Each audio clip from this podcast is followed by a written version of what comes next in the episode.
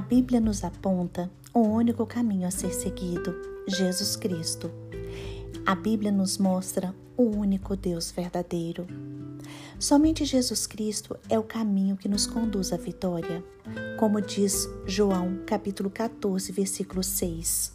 Respondeu Jesus: Eu sou o caminho, a verdade e a vida. Ninguém vem ao Pai a não ser por mim. Irmãos, Jesus Cristo é o nosso socorro nos momentos mais difíceis. Ele nos ajuda nas horas de angústia. Ele nos sustenta. Jesus Cristo é o nosso amigo fiel, é o nosso advogado justo, é o nosso Salvador eterno.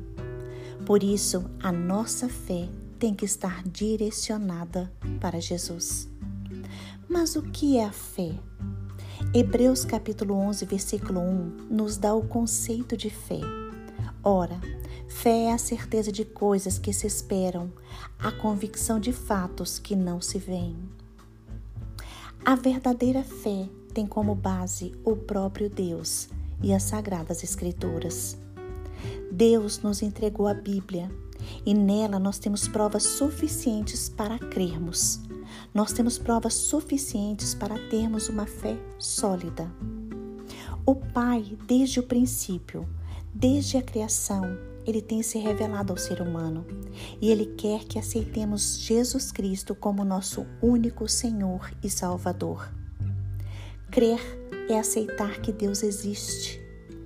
Ter fé em Jesus Cristo é confiar em Jesus, é depender de Jesus é descansar em Jesus.